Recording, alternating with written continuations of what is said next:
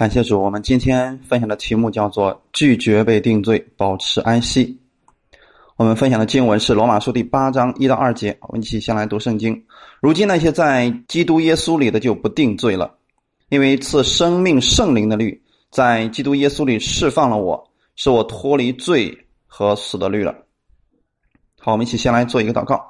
天父，我们特别感谢赞美你的恩典，谢谢你给我们这个时间，让我们一起在这能够敬拜你。主耶稣，我们在这个时刻当中，我们将我们一切的重担，我们暂时放下来，我们拒绝一切的定罪。现在将我一切的忧虑、一些负担全部交在耶稣你的手里边，你来将你的安息赐给我，让我在领受你话语的时候，能够进入到你的安息当中。特别保守这样一段时间，祝福每一个来寻求你的弟兄姊妹。奉主耶稣基督的名祷告，阿门。感谢主，今天我们分享的题目是拒绝被定罪，保持安息。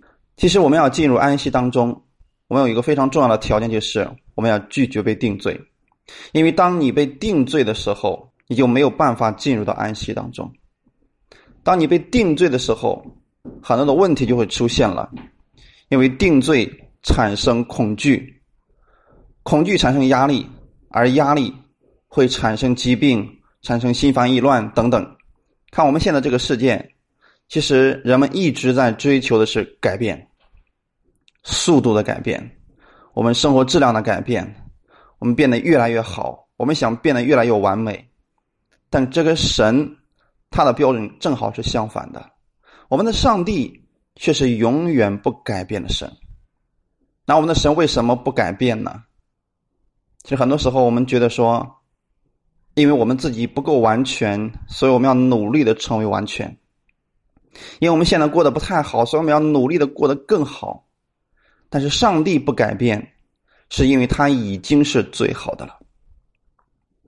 我们期望我们可以长生不老，上帝说我有永生。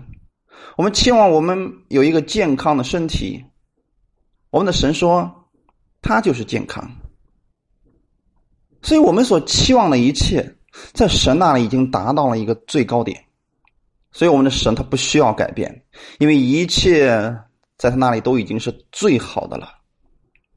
因为我们不完全，所以我们需要不断的靠自己的努力啊，改变了，然后成为完全。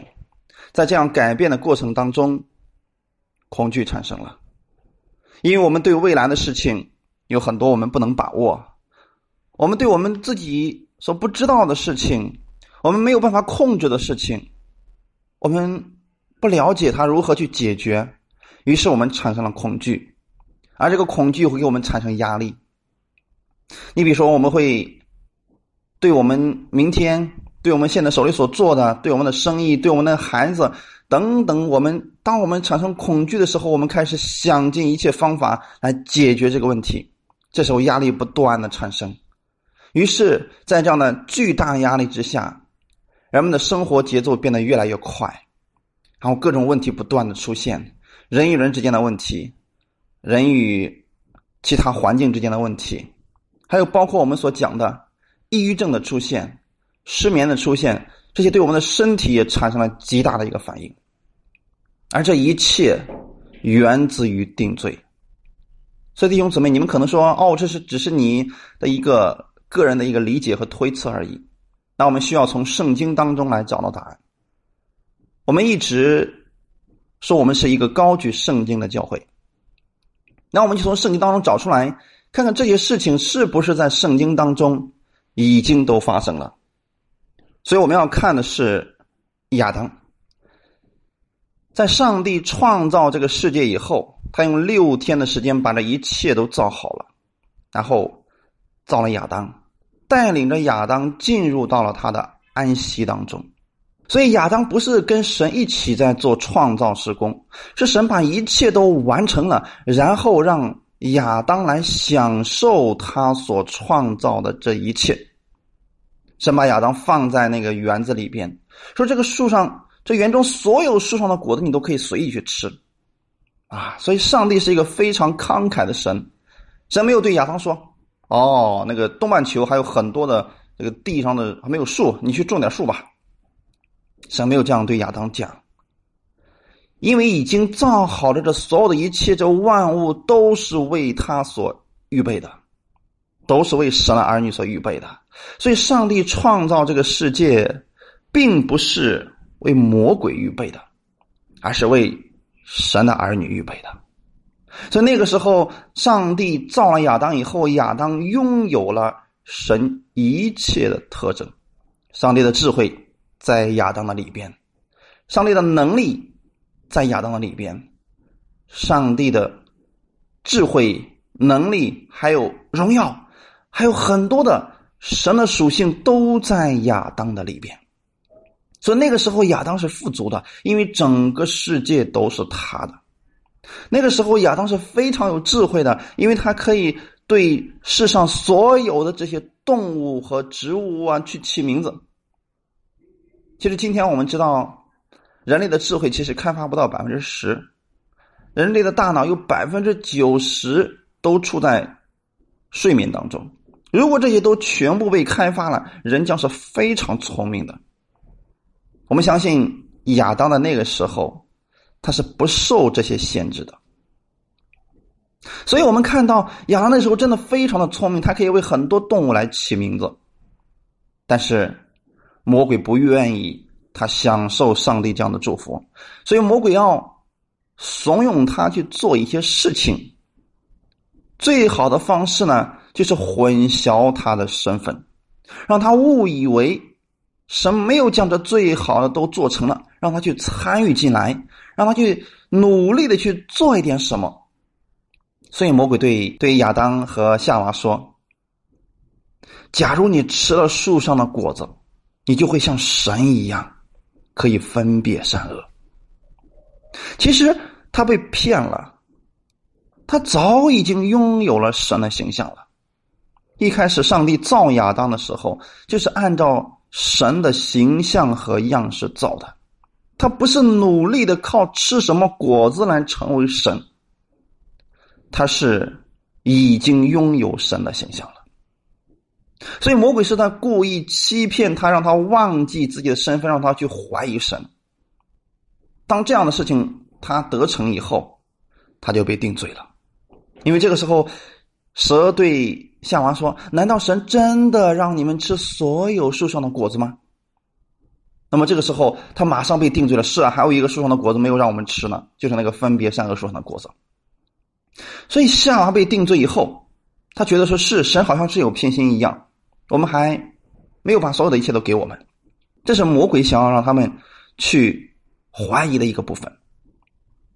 魔鬼想让他们去靠自我表现来成为某一个身份，所以今天魔鬼依然在用这种方式来欺骗着神的儿女。比如他会告诉你说：“啊，你要去努力的去做某件事情，然后呢，你就可以成为一个人了。比如说你去努力的工作，你去努力的去呃。”多做主公，努力的去做什么样的善事情，然后你就可以成为一个人了。这是一个巨大的谎言。因为即便我们没有去努力的工作，即便我们没有去做善事，我们仍然还是一个人。但是，好像在魔鬼的口里边，你不做这件事情你就不是人了一样。这是一个巨大的谎言。那个时候，他是这样来欺骗亚当和夏娃的。让他们误以为他们自己没有神的形象和样式，让他们误以为他们需要通过吃这个善恶树上的果子来努力的成为神的样式。结果，当他们夫妻二人相信魔鬼的话的时候，压力出现了。当神去审判的时候，神对亚当说：“你必汗流满面才得糊口。”你看以前的时候，他不需要这样来汗流满面才得糊口，这个是压力。以前的时候，神造好了所有的一切，他们只管去领受，只管去享用就可以了。那个时候没有压力，但是这个时候压力出现了。这是第一个亚当他失败了，然后在幕后的亚当的身上，魔鬼仍然在用他的这样一个诡计，在欺骗着。所以，当耶稣在旷野的时候，这时候魔鬼对耶稣说：“你若是神的儿子，你就吩咐这些石头变成食物吧。”那么，当这些事情在律法上耶稣做了以后，会不会有律法的咒诅呢？当然没有，因为没有任何律法说你把石头变成食物，你就触犯了律法。这些本不在律法之内，你可以去行出神迹，这些没有律法的禁止。但是，当你饥饿的时候，你把石头变成食物，这有什么不对的呢？其实，这正是魔鬼的谎言。而耶稣恰恰看出了他的这个巨大的谎言，因为本身把石头变成食物没什么，可是在这之前，魔鬼说的非常的清楚：你若是神的儿子，你就把这些石头变成食物吧。魔鬼是想通过这些石头变成食物，让耶稣来证明他是神的儿子。当然了，我们主耶稣就拒绝了他的这个要求。实际上，在魔鬼试探耶稣的所有的事件当中，我们主耶稣的回应就是保持安息，拒绝被定罪。因为耶稣心里非常的清楚知道，即便我没有把石头变成食物，我仍然是我天父最爱的那个儿子。所以，当你知道你自己的身份之后，你就可以享受神给你所带来的安息。你不在乎你今天做了什么或者没有做什么，以此来否定你的身份。就像今天一样，我会告诉你，神已经特别的喜悦你了。天父非常的爱你，你是神的孩子，你是君王和祭司，你是在天上与基督同坐的，你不再是一个肮脏的罪人，因为耶稣在十字架上用他的宝血已经将你的罪都洗干净了，所以神今天已经完全的接纳了你。啊，你知道耶稣的公义今天在你身上的时候，你就可以享受他的安息了。你就可以拒绝被定罪。今天，即便是你没有做这一件好事，你仍然是神所喜悦的。所以，你不会因为别人说你做了什么，或者没有做什么，或者别人对你所做的事情去议论纷纷、否定你的时候，你受委屈，你可能就被定罪了。所以在这件事情上，你要知道，无论怎么样，今天天父已经都悦纳你了，你不再是一个肮脏的罪人。你是崇高的那个至高的神的爱子，阿门。亚当犯罪以后呢，他藏在了树的后面。当神去找他的时候，神说：“亚当，你在哪里啊？”他说：“我在园中听见你的声音，我就害怕。”弟兄姊妹看见了吗？这就是恐惧，是压力产生了恐惧。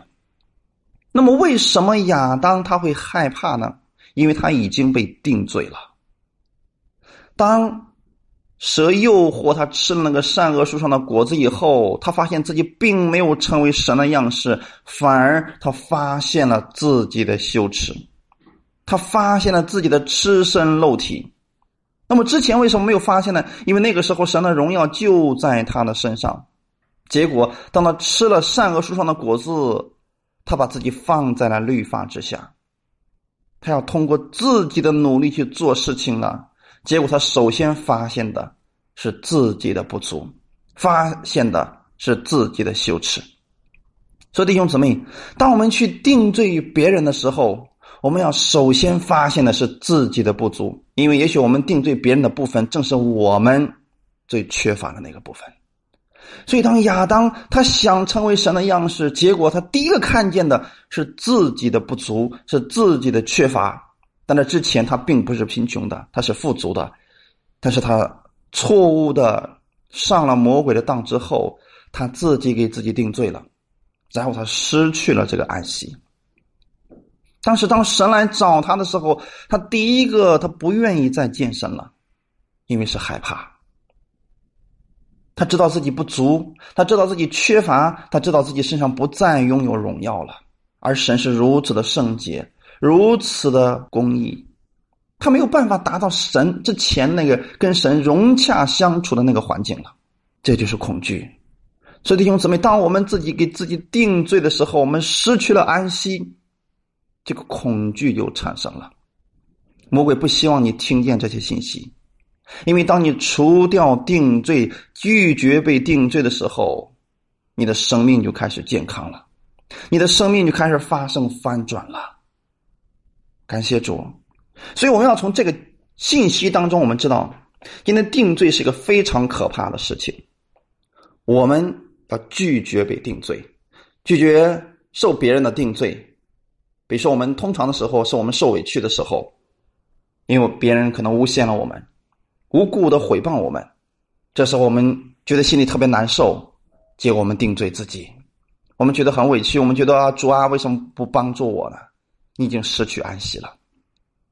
在这个时候，你要去看神如何来看待你，因为神。从来没有定罪于你，他一直都很爱你。原因在哪里呢？刚才我们读的经文里面说了，如今那些在基督耶稣里的就不定罪了。那么你在耶稣基督里边，当你相信耶稣为你的救主的时候，你就在耶稣基督里边了。所以神不再定你的罪了。哈利路亚，这是一个非常好的消息。所以这是罗马书的第一第八章的第一节。但是在第七章的时候，保罗就提到了他的律法当中有个非常痛苦的挣扎。他说：“我愿意去行善，可是我做出来的时候，我却成为了恶。”他被定罪了，他在拼命的挣扎，他越想遵守律法，他越失败。其实我们发现，今天我们在人生当中，我们不也是这个样子吗？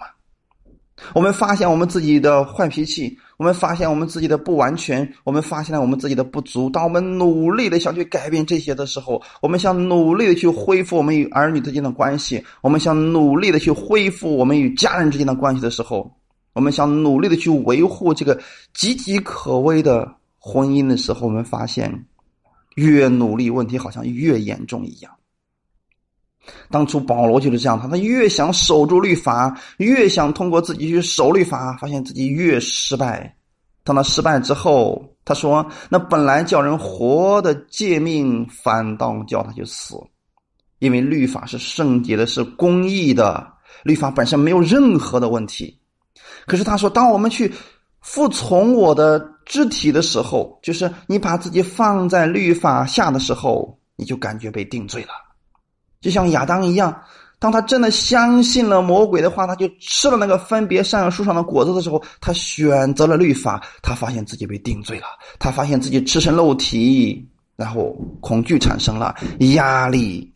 我以前听过的教导是：如果你爱某一样东西超过了爱神，那么神会毫不客气的将它拿走；如果你爱钱超过了爱神，先会让你变成穷光蛋，以此让你清楚的认识你自己。如果你爱上了你家的孩子，超过了爱神，你就等着吧，神一定会把你家孩子先娶走。所以，当这个事情很多的时候发生的时候，很多人就开始给自己定罪了啊！这个不好的事情临到我身上，是因为我爱这些超过了爱神呐。所以，当我们接受这样的信息的时候，我们自己就被定罪了。那么，在亚伯拉罕献以撒的这个事情上，牧师还用了他来做的例子，说：“你看见了没有？亚伯拉罕呐，一开始亚伯拉罕是一个多么爱神的人呐！可是自从他生了儿子之后啊，亚伯拉罕就太爱这个儿子呀。于是他跟神的关系就越来越远了。啊，有一天呢，上帝就对亚伯拉罕说了：‘亚伯拉罕呐。’”把你独生的那个爱子以撒献给我吧。你们知道为什么神要让亚伯拉罕献以撒吗？就是因为亚伯拉罕爱以撒已经超过爱神了，所以神要把他拿走。哇，弟兄姊妹，如果你听到的是这样的一个信息的话，你是不是觉得这个神很恐怖呢？那么你会对这个神产生恐惧的，会产生压力的，因为你会担心哪件事情，我是爱他超过了爱神，是个很危险的。对我们人来讲，一般来讲，我们最在意的东西是常常会超过神的。但是这样的一情况之下，我们就会很危险了。我们生命当中最注重的东西可能会被神拿走。所以有人说：“哎呀，上帝拿走我的健康，是因为我太健康了，所以我就远离神了。”啊，上帝拿走呃我这个财物，是因为过去我太有钱了，所以我远离神了。现在的话，神让我重新来亲近他了。如果是这样的话，虽然你嘴上这样说，实际上你已经不断的在给自己定罪了，你已经失去了安息，嘴里面可能常常会有埋怨：为什么神你会这么残忍？但他用什么？这是一个错误的解释呀。如果我们不明白上帝真正的意思的话，我们会对神。产生一个苦读，我们会不断的给自己定罪，也同时给别人定罪，因为我们会用这样的一个方式去对待我们身边的人，我们会别人定罪说啊，你也是这样的，你小心点吧，你这爱这个东西已经超过爱神了，神会这么来修理你的，所以我们会把这样的信息不断的传出去，这个定罪的东西会让别人也跟着一块受伤的。那么今天我们来看亚伯拉罕献以撒究竟是什么一个意思呢？其实，上帝通过亚伯拉罕献以撒的这个故事，让我们知道神有多么的爱我们。我们真的可以默想一下，亚伯拉罕有多么的爱自己的这个儿子呢？真的非常的爱，即便他失去所有的财产，他也不愿失去这个儿子，这一定的事情。但在这里的时候，我们讲的是天父有多么的爱我们，怎么样体现出来呢？上帝不是因为亚伯拉罕爱儿子超过了爱神，所以让他献上。神让亚伯拉罕献以撒，那是一种预表。旧约圣经有很多都是预表，预表着什么呢？预表着今天我们的天赋与耶稣之间的关系。当你能够默想到亚伯拉罕有多么爱自己的这个儿子的时候，你可想而知我们的天赋有多么的爱耶稣。就是这样一个独生的儿子。当神对亚伯拉罕说：“你去把他献给我吧，献为燔祭吧。”本来到摩利亚山其实很短的路，亚伯拉罕走了三天，心里边真的不舍呀。可是，在这样一个不舍的过程当中，亚伯拉罕选择了顺服。但是我们都知道结局。上帝并没有要亚伯拉罕的这个儿子，而是用羊来代替了，用一只羔羊来代替了。可是我们再回来看看，上帝为了救我们，为了使我们的罪的问题得到解决的时候，他真的将自己那个独生的爱子耶稣给了我们，没有一个人出来阻止。当耶稣被献在十字架上的时候，没有一个人。出来说什么，反而觉得耶稣该死。所以弟兄姊妹，我们看见了吗？天父是真的将自己的这个独生的爱子献给了我们呀，为了我们的罪，为了我们罪全部都转移到他的儿子耶稣的身上。如果这样做了，我们在神的面前就合法的被称义了。这就是神的公义。就得到了完全。所以弟兄姊妹，耶稣在十字架上为什么要死呢？因为罪的公价是死，所以耶稣为我们的罪死了。耶稣代替我们死了。圣经提到，当人犯罪以后，所有的罪必须要受到惩罚。耶稣在十字架上为我们的罪已经被惩罚了，他为我们的罪已经死了，所以我们今天都被移到了。不定罪的这个平台之上啊！感谢主啊！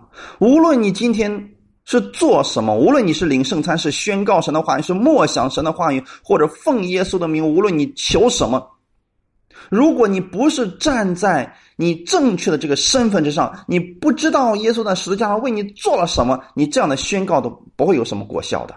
除非你真的知道耶稣究竟为你付上了一个什么样的代价。当你身体上有疾病的时候，你默想的是耶稣是为什么受鞭伤呢？因为他受鞭伤，就使我得到了医治。这是耶稣为什么要做这件事情的原因，为的是你今天能够得到益处。耶稣为什么受刑罚呢？为了你能够得到平安。所以在你宣告的时候，你说主啊，今天你的平安在我身上，因为你想到的是耶稣在十字架上已经为你成就的这一切的功了。当你宣告你在基督里面是艺人的时候，你是在知道，耶稣在十字架上流出宝血，已经使你所有的罪都得到赦免了。他从死里复活了，所以你已经被称义了。这都是站在不定罪的这个平台上。所以今天，就算你在教会里边服侍，你也不要带着定罪的心态去服侍。如果你带着定罪的心态去服侍的话，你会发现，我做这个，你为什么不去做？你会瞧不起那些没有做的人，甚至说，你会觉得说啊，你们这些家伙们，你们你们都不知道服侍神呢，或者说，别人说你几句的，你会觉得很委屈，这都是你被定罪了。所以不要给别人定罪，也不要定罪给自己啊！感谢赞美主啊！我们无论去做什么事，我们不要陷在定罪当中，因为定罪会带来非常严重的一个后果。我们来举一个例子来讲，有些人因为没有太多的时间去陪小孩子，所以他有一种内疚感，特别是像现在，你看经济飞速发展。人类的生活节奏越来越快，很多家人因为没有时间照顾小孩子，所以就把小孩子送到了这个托管，有半托，也有全托的啊。那个半托的还稍微好点啊，一天可能有一次机会跟孩子在一块儿。但是那个全托的就很可怜了，因为孩子可能一周的时间能够见到这个家长一次，其他的时间呢跟父母都不在一起。那么，当这个父母的他也知道哦，这样对小孩子很不好，所以呢，他就想尽了一切的方法，然后来弥补自己这个良心里边的愧疚感。所以每次见小孩的时候，给孩子买很多的礼物，或者说在他后来长大的时候，不断的给他更多的钱，然后以此来弥补孩子心里的。心里的这个空缺，也来弥补他内心的这个定罪感、内疚感。所以，他们与孩子的沟通模式就是不断的去给孩子东西，用礼物来取代与他在一起的这个时间。所以，他们不断的送出礼物啊，但是那些礼物对孩子来讲毫无意义。他需要的是什么呢？对一个小孩子来讲，他需要的不是这些礼物，不要钱这些东西，他要的是。父母给他的爱，但是感谢主，我们今天知道这个世界上有很多的家庭已经进入到了一个恶性的循环当中。我记得前两年看过一部电影，这电影的名字我忘记了，但是内容我记得非常的清楚。有好几个人，他们都是富二代、官二代，这些呢，这些孩子非常的有钱，但是父母都没有时间来陪他们。所以这些孩子们在一起，为了引起他父母的注意，所以不断的去制造一些事端，甚至到后来的时候去杀人。那么他们父母知道之后呢，马上就出来开始教育自己的孩子。在这个电影的最后的时候，其中有个孩子站在最高的楼顶，然后哭着说：“我今天要让你知道，你的生命当中最重要的不是你的钱，不是你的这个职位。”不是你的名誉，而是我，我要让你愧疚一辈子。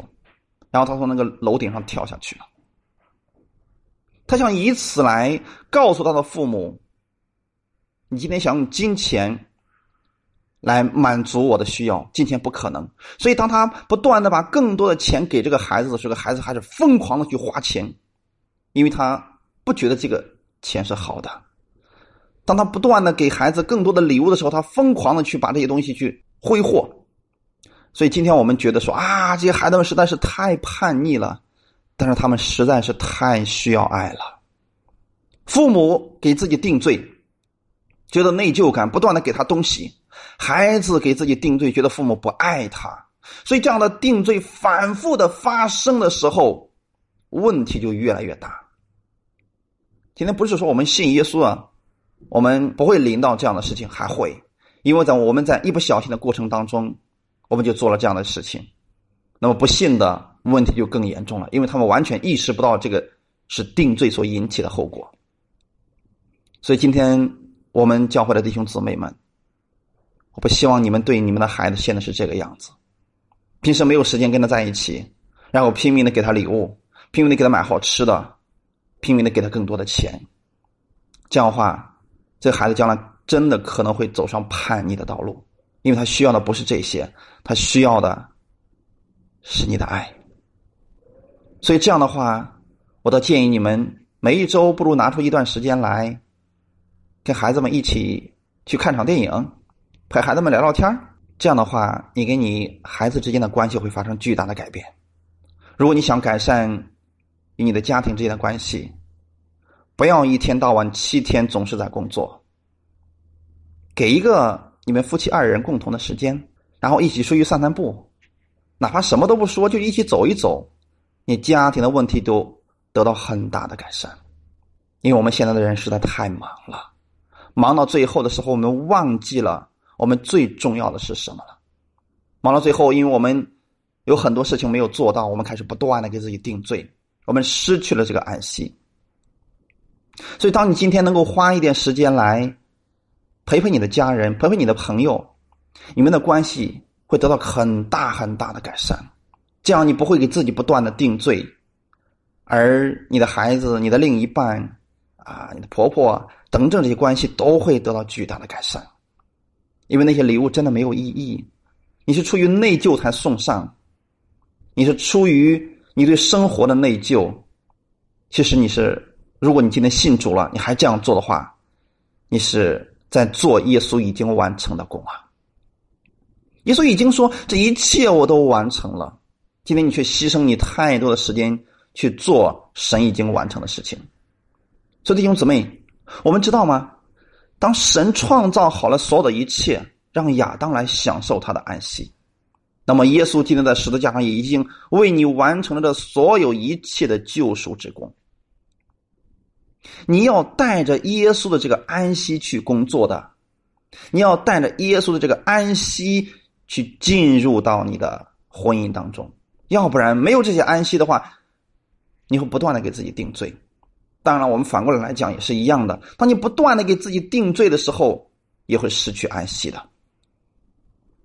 所以我们要持守在安息当中，这个很重要。这个是要我们努力的进入的。希伯来书里边告诉我们，你们要竭力进入的安息。可见我们每一个人，我们最缺乏的是这个部分，因为魔鬼特别不愿我们进入到安息当中。因为你如果进入到安息了，你的工作会更有效率，你的人际关系会更好，你跟孩子的关系，跟啊其他的关系，各方面都会越来越好。但魔鬼不愿意你进入安息，他要千方百计让你混淆你自己的身份，让你努力去做耶稣已经为你做好的事情。他会告诉你说：“因为你今天犯罪了，所以神不喜悦你了。你要努力的去讨好神。你发现你失去安息了，因为你怎么样做，你好像似乎都不能讨好神。你把自己放在了律法之下，这是很可怕的一件事情。魔鬼是非常好的一个心理学家。”他比心理医生还聪明一点。我们今天不是在夸魔鬼啊，我是在告诉弟兄姊妹，今天很多时候我们为什么会上他的当？其实有一个非常重要的一点，就是他直接直奔主题，而我们还在呃一些枝节上浪费时间。魔鬼叫什么名字呢？他的名字叫撒旦啊。其实他不叫盗贼，尽管他也偷盗。他偷去了你的健康，偷去了你的安息，偷去了你家庭里边的安宁，但是，他都做这样的偷盗的工作，他也不叫杀人凶手，尽管他不断的在杀人，他破坏人与人之间的关系，最后让两家人反目成仇，互相残杀，这也是魔鬼的工作呀。所以，魔鬼的意思，撒旦的意思，在原文当中指的就是抵挡者、控告者、律师。所以，律师绝对不会替你好话说好话，因为他是对方的律师嘛。他的目的是要起诉你，他的目的是要揭发你所有的罪行，他的目的是要告诉你多么的失败啊，你有多少的罪。那么今天，如果你错误的相信了魔鬼的话语，你就是在相信对方律师在说你所有的问题。如果你把这些接受了，你的生命会一片的混乱。但今天。当魔鬼这样来欺骗你的时候，你要正确的知道耶稣在为你做什么。耶稣是你的辩护师，他才是最好的律师啊！感谢主。当魔鬼今天告诉你说你还在犯罪呀，你这样的人也配得成为艺人吗？然后你要告诉他说：是的，我今天虽然在犯罪，但是耶稣基督已经在十字架上为我的罪流出宝血了。我被称义不是因为我的行为，而是因为耶稣基督的恩典。哇！你会发现，你这样轻而易举的，当你知道耶稣为你所做了什么的时候，你就能轻而易举的胜过对方的这个律师，这个控告者。他能告诉你说：“你看看，你把你所有的时间都浪费在这里了，你这样的人也配得成为一个基督徒吗？”他总是在指出你行为上有多么的糟糕，但是你要告诉他，今天你不是靠你的行为被神喜悦的，你是靠着耶稣基督。在十字架上为你所做的这一切，神喜悦你了。所以我不是努力的成为神的样式，我已经拥有神的样式了。所以，假如某某个人说啊，其实你做了这些事也是好事啊，可能他的目的是为了要控告你。所以，我们要看出对方的心意究竟是什么，不要让魔鬼的控告进入你的里边。因为当你被控告的时候，你就被定罪了。魔鬼的使命就是不断的要给你定罪，他的名字是抵挡者的意思。所以魔鬼不把不会把这些时间浪费在这些末节上、旁枝上，他试图让你恐惧，让你去害怕。是弟兄姊妹，说当我们今天能够意识到魔鬼的这些诡计的时候。你拒绝给自己定罪的时候，那么这个时候你就进入到上帝的安息当中，你就能领受那神已经为你预备好了那所有的祝福，就像当初的亚当一样，上帝已经为他预备好了所有的一切，他需要做的是什么呢？按照上帝的话语去领受、去享受就可以了。今天耶稣在十字架上已经已经为你成就了的所有一切的功，你需要安息在耶稣的里边。靠着耶稣基督这样的能力，然后去享受他的福分吧。以赛亚书五十四章十七节告诉我们说了：“凡为攻击你造成的器械，必不利用；凡在审判时兴起用蛇攻击你的，你必定他为有罪。这是耶和华仆人的产业，是他们从我所得的益。这是耶和华说的。”哈利路亚！所以根据上下文，我们知道这里的器械指的是律法。那么在五十三章，以赛亚书的五十三章刚刚发生了什么事情呢？在以赛亚书五十三章里边告诉我们说，耶稣基督这位弥赛亚，他像羊被牵到宰杀之地，他在剪羊毛的人的手下也是这样默默的无声。那么他预表的是耶稣基督，他默默的为我们献上了。他在十字架上付上了我们所有的罪的代价，所以在五十四章里边告诉我们说：凡攻击你造成的器械，必不利用。今天如果别人辱骂你的话，这些辱骂都要归到耶稣基督的身上。如果你受委屈了，你要告诉耶稣说：这一切委屈我不敢承受，我要把它交给你。这些都要转移到耶稣的身上，然后你来享受耶稣所赐给你的安息。凡在审判时兴起用蛇攻击你的，今天很多时候我们失去安息，我们被定罪是因为别人的舌头，所以这个舌头常常会给我们带来攻击，让我们失去安息。所以当别人攻击你的，使你受委屈的时候，是你冤枉你的时候，你要拒绝被定罪。你知道你在神面前的身份，你也知道耶稣基督今天已经完全的为你的罪付上代价，天父已经完全纪念你了。其实我不再纪念你的罪愆和过犯了。当你知道这一切的时候，别人对你舌头的攻击和定罪，你要拒绝，不要让他进入到你的心里。你知道这些都是无效的，别人对你的攻击是无效的。我们的神也会定这些攻击你之人的罪，这是圣经上告诉我们的。因为我们是从耶稣基督所得的义。哈利路亚！启示录的十二章第十节到十一节告诉我们了。我听见在天上有大声音说：“我神的救恩、能力、国度，并他基督的权柄，现在都来到了。因为那在我们面前昼夜控告我们弟兄的，已经被摔下去了。弟兄胜过他，是因为羔羊的血。哈利路亚！这些话语是给我们每一个弟兄讲的。你知道那控告我们的是谁吗？是魔鬼。所以他的意义，他的名字也叫做控告者。请不要做魔鬼在做的事情，不要去控告别人，也不要控告自己。不要说呀，你看看我是多么的努力，而你这么的不努力。就比如说今天，如果你说啊，我今天已经读了十章圣经了，你为什么才读一章？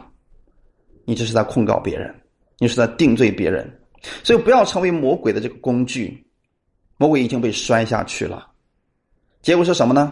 我们神的救恩能力、国度都在耶稣基督的身上彰显了，而耶稣的救恩今天在你的身上，他的能力也在你的身上，他的国度也在你的身上，并耶稣基督一切的权柄也都在你的身上。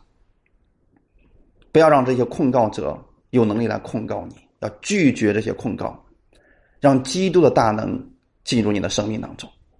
你就会彰显你生命里边的权柄能力了，阿门。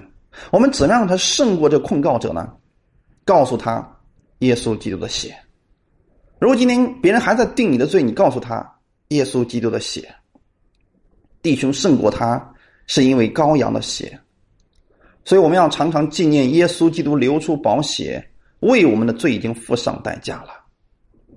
感谢赞美主。魔鬼总是让你看这件事，看那件事情。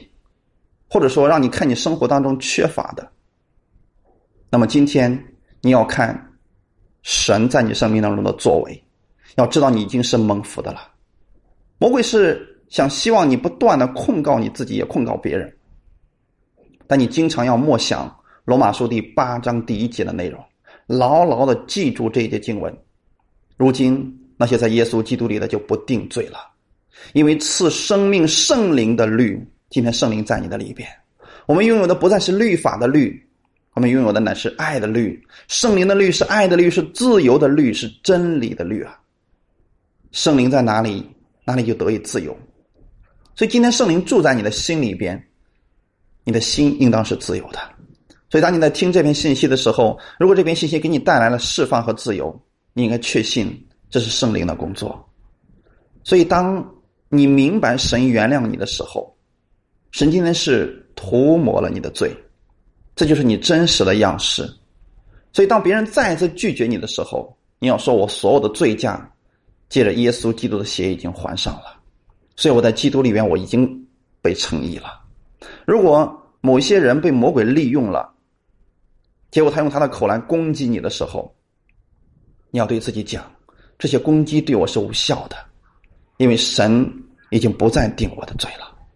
就我而言，这些攻击对我已经完全不起作用了，因为神已经不再纪念我的罪愆和过犯了。我们为此而特别的感谢神。好，我们一起来祷告。天父，我们特别感谢赞美你的恩典。中文真的知道，生活当中我们常常会被定罪，被不信的定罪，被我们的亲人朋友们定罪，甚至说被我们的敌人定罪。当我们被定罪的时候，我们失去了安息，但今天我们要拒绝被定罪，因为我我们要把我们的目光放在耶稣基督和他的十字架上，是耶稣在十字架上为我成就了这一切的救恩。我今天不再定罪于自己，我不再对生活产生恐惧，因为我知道耶稣已经为我成全了这一切。我要带着耶稣的能力、权柄和救恩去生活。感谢赞美主，在基督里边，我已经是艺人了。我是被神所喜悦的，所以我的身份我是知道的。这一周必然是蒙福的一周，凡我所到之处，必会看见神的荣耀；凡我手所摸的，都必蒙福。感谢赞美你，谢谢你把这样的信息赐给我们。也愿我在生命当中常常能记得我的身份，常常拒绝被定罪，保持安息。感谢赞美主，一切荣耀都归给你。奉主耶稣基督的名祷告，阿门。